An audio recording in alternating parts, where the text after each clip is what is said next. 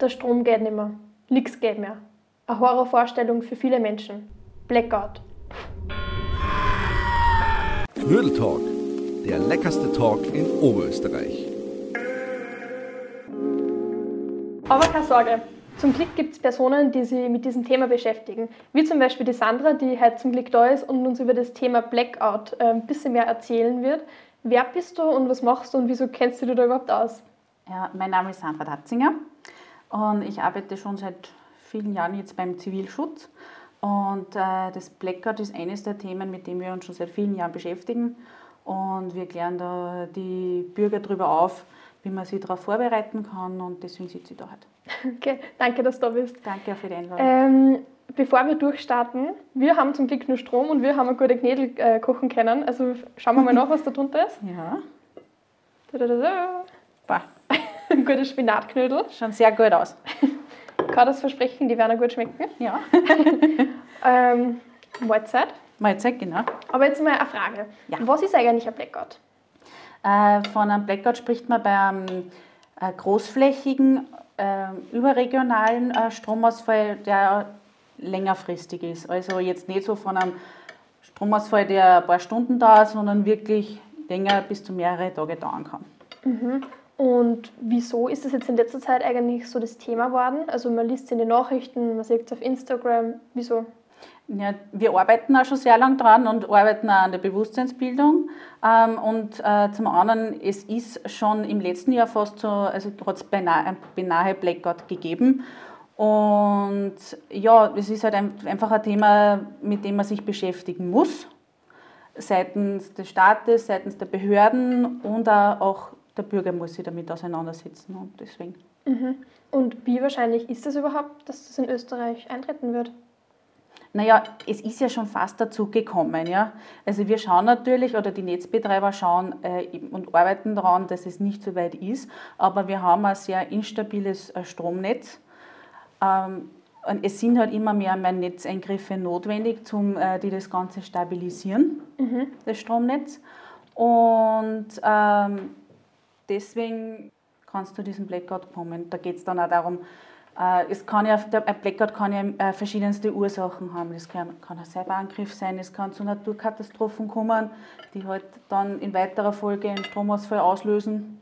Und wir haben ja auch ein europäisches Stromnetz. Das heißt, wenn es irgendwo zu einem Stromausfall kommt, kann es zu einem Dominoeffekt kommen, dass halt dann wirklich in weiten Teilen Europa dann auch der Strom ausfällt. Und ich denke mir jetzt halt, ja, okay, dann haben wir dann Stromausfall, mein Handy-Akku, der hält vielleicht jetzt gut ein, zwei Tage, wenn ich nicht wirklich was damit tue. Aber es gibt doch sicherlich auch andere Bereiche, die davon stark betroffen sind. Welche Ja. sind das so? Naja, es ist ja so, weil du jetzt gerade das Handy angesprochen hast, der Akku kann ja vielleicht nur gehen, aber es wird kein Internet gehen, du kannst dann nicht mehr telefonieren, weil auch die, die Telefonmasten und so weiter, die Mobi- Mobilfunkmasten halt dann auch, äh, nach kurzer Zeit wahrscheinlich nicht mehr gehen werden. Es betrifft eigentlich jeden Bereich, weil unser Leben einfach vom Strom abhängig ist. Also da geht kein Kühlschrank mehr, keine Heizung mehr, nichts mehr. Wann das jetzt, also wann jetzt der Blackout eintritt, ihr, also ihr wisst ja, wie man dagegen angeht, aber wie kann ich mir das vorstellen? Der Strom fällt aus, aber was passiert da eigentlich? So, welche Reihenfolge, also was gibt es da, bis der Strom wieder geht? Oder was passiert da so alles? Naja, äh, das eine ist, dass die, die Behörden, äh, die haben ja Notfallpläne, beziehungsweise äh, arbeiten jetzt an Notfallplänen. Auch diese ganzen kritischen Infrastrukturen arbeiten an Not, äh, haben Notfallpläne, die halt dann zum Greifen kommen. Da, die, und ähm, das Ganze nutzt aber nichts, wenn nicht äh, jeder Bürger da mithilft, indem er vorgesorgt hat, weil es einfach äh, Blackout so katastrophale Auswirkungen hat, dass einfach die Mithilfe jedes Einzelnen notwendig ist, dass wir sowas bestmöglich überstehen. Und vielleicht kurz für die Zuhörer, was sind kritische Infrastrukturen? Na, kritische Infrastrukturen sind zum Beispiel Krankenhäuser, alles, was ähm, in, der, in der Öffentlichkeit ähm, schützenswert ist, äh, beziehungsweise äh, für die Aufrechterhaltung äh, notwendig ist. Und wenn ich jetzt im Krankenhaus liege oder auf einem Intensivbett oder so, ist da irgendwas sichergestellt, dass da der Stromnetz dann einfach ausfällt und ich kann, weiß nicht, nicht mehr beatmet werde oder so? Ja, es gibt ja, es gibt ja jetzt nicht nur das Thema Blackout, sondern es gibt ja verschiedenste Katastrophenszenarien, wofür die halt äh, eben das Krankenhaus zum Beispiel auch äh, Notfallpläne haben muss und mhm. die sind ja Notstrom versorgt. Mhm. Nur gerade bei einem Blackout ist es ja so, dass auch dann zum Beispiel die Hausärzte und auch die Apotheken dann auch nicht mehr in diesem vollen Umfang äh, zur Verfügung stehen werden. Mhm. Und was halt dann Notstrom versorgt ist, zirkt halt dann auch die Leute an. Das heißt, es werden dann nur mehr Leute in die Krankenhäuser gehen und die müssen halt dann eben auch mit ihren Notfallplänen schauen, dass das alles handeln. Okay. Und wir wollen das ja nicht. Wir wollen nicht, dass alle Personen in diese, also in Krankenhäuser oder so gehen. Es gibt ja andere Möglichkeiten auch. Man kann sich ja selber auch vorbereiten und das macht ja, glaube ich, ihr, oder? Ähm, wir informieren äh, die Bürger darüber, wie sie am besten vorsorgen können. Das heißt, wir sagen die Leute, äh, es ist wichtig, dass sie mindestens zehn Tage lang autark leben können. Das heißt, ich, bin auf, äh, ich, muss in der Zeit das Haus nicht verlassen und bin auch auf, die, auf, auf fremde Hilfe nicht angewiesen. Das heißt, äh, weil die Einsatzorganisationen, die haben dann genug zu tun und werden nicht mehr im vollen Umfang dann alles so machen können wie sonst. Grundsätzlich ist ja so, äh, bei, Katastrophenfällen wissen wir ja, ähm, zum Beispiel am Hochwasser, da, da, haben wir schon die gewissen Vorhersagen und wir wissen, dass einfach der Zusammenhalt in der Bevölkerung sehr groß ist. Ja, da hilft man, hilft man mhm. gern zusammen. Ja. Nur bei einem Blackout wissen wir erstens einmal nicht, wann er anfängt. Es gibt keine Vorwarnzeit und wir wissen auch nicht, wie lange äh, das Ganze dauert. Das heißt, dass dann auch diese diese Hilfe, diese Nachbarschaftshilfe und so weiter dann auch nur eingeschränkt möglich ist. Und irgendwann, wenn, wenn, ich, wenn ich wer bin, der nicht gescheit vorgesorgt hat, dann kriege ich irgendwann einen Hunger und so weiter. Mhm. Jetzt haben wir schon ein paar Mal davon geredet, ja, man sollte sich gescheit vorsorgen. Äh, ich glaube, zehn Tage sollte man für zehn Tage sollte man Essen haben. Genau. Aber Essen ist ja nicht alles. Gibt es irgendwas anderes auch, was ich berücksichtigen muss? Ja, also wir gliedern das Ganze in so drei Bereiche ein. Das eine ist eben, wie wir schon gesagt haben, die Lebensmittel- und Getränkebevorratung. Mhm. Ähm, das sind, wir sagen Lebensmittel, die ein Jahr lang haltbar sind, weil wir haben am ersten Samstag im Oktober den Zivilschutztag. Das ist ja das, wo die Sirenen auch tönen. Und das ist auch dann der Tag, wo man einen Stresstest im Haushalt machen soll. Das heißt, das ist der Tag, wo ich dann das Ganze überprüfe wieder. Ein Stresstag? Äh, ein Stresstest im Haushalt. Vielleicht kurz erklären, was ist ein Stresstest? Mhm. Da überprüfe ich einfach alle meine Sicherheitseinrichtungen. Eben den Lebensmittel- und Getränkevorrat. Ich schaue, wann der Feuerlöscher wieder überprüft werden muss. Ich schaue, wann das Verbandsbackel im Auto brennt. Ich schaue zum Beispiel bei meinen Feuerwehr, äh, bei den bei die Brandmeldern nach. Mhm. Bei den Rauchmelder, äh, äh, da, da gibt es ja einen Prüfknopf. Und das sind so diese Dinge, die man am Zivilschutztag dann machen kann. Mhm.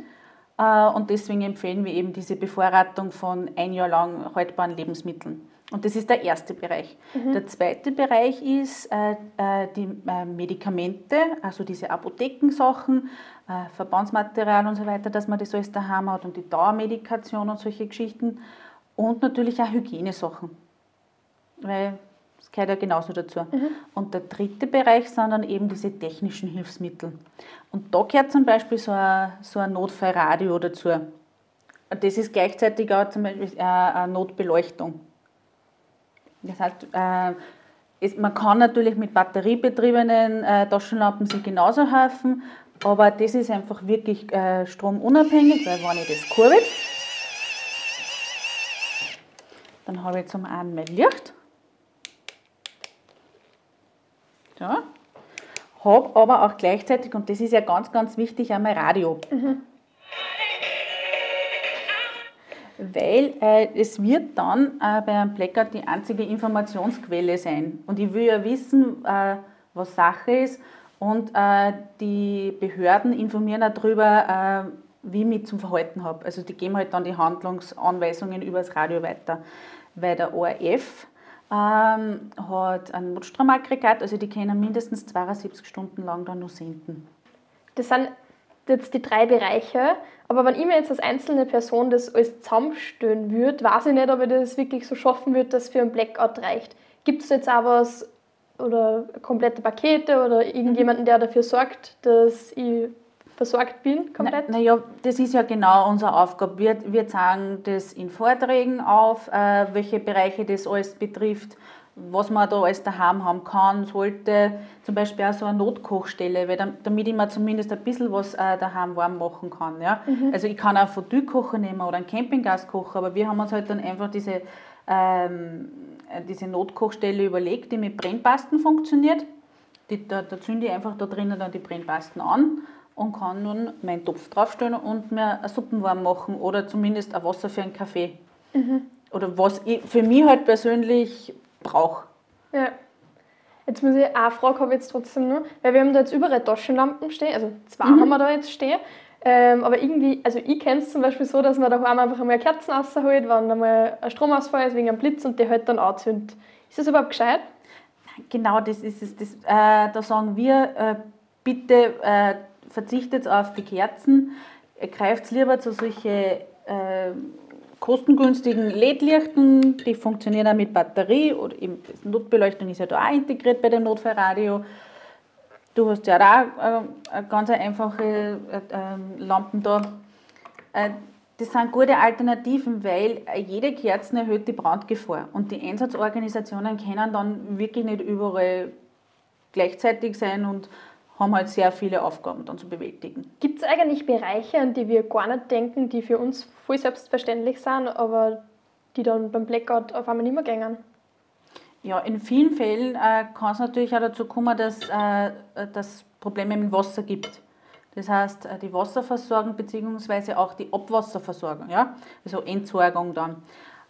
Und dann betrifft das Ganze auch das Klo. Das heißt, äh, ich kann dann äh, nichts mehr runterspülen und auch dafür haben wir uns was überlegt. Da gibt es so ganz einfache Toilettenbeutel.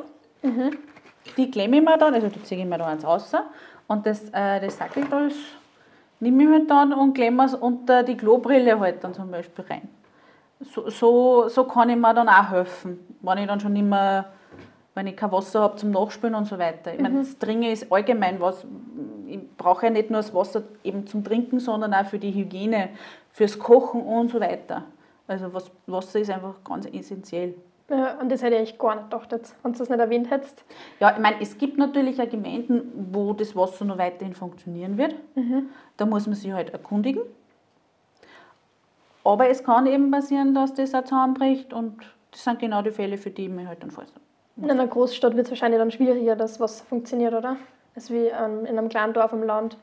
Oder ist Das ist Stadt? ganz unterschiedlich, kommt Okay. auf die Lage davon, wo ich wohne und so weiter. Aber da ist einfach wirklich das Beste. Ich, red- ich frage bei meiner Gemeinde nach. Okay. Wenn man das nochmal alles zusammenfasst, auf was müssen wir jetzt achten und welche Tipps hast du nur für uns? Kurz zusammengefasst ist wichtig, dass ich mit meiner Familie drüber spreche, mir einen Notfallplan überlege, dass ich vorsorge und dass ich im Ernstfall dann wirklich Ruhe bewahre. Ja, dann danke, dass du da warst, dass du für weniger Sorge bei uns gesorgt hast. Und wenn du noch Fragen hast, dann schreib sie in die Kommentare rein oder schau am besten beim Zivilschutz online einmal vorbei.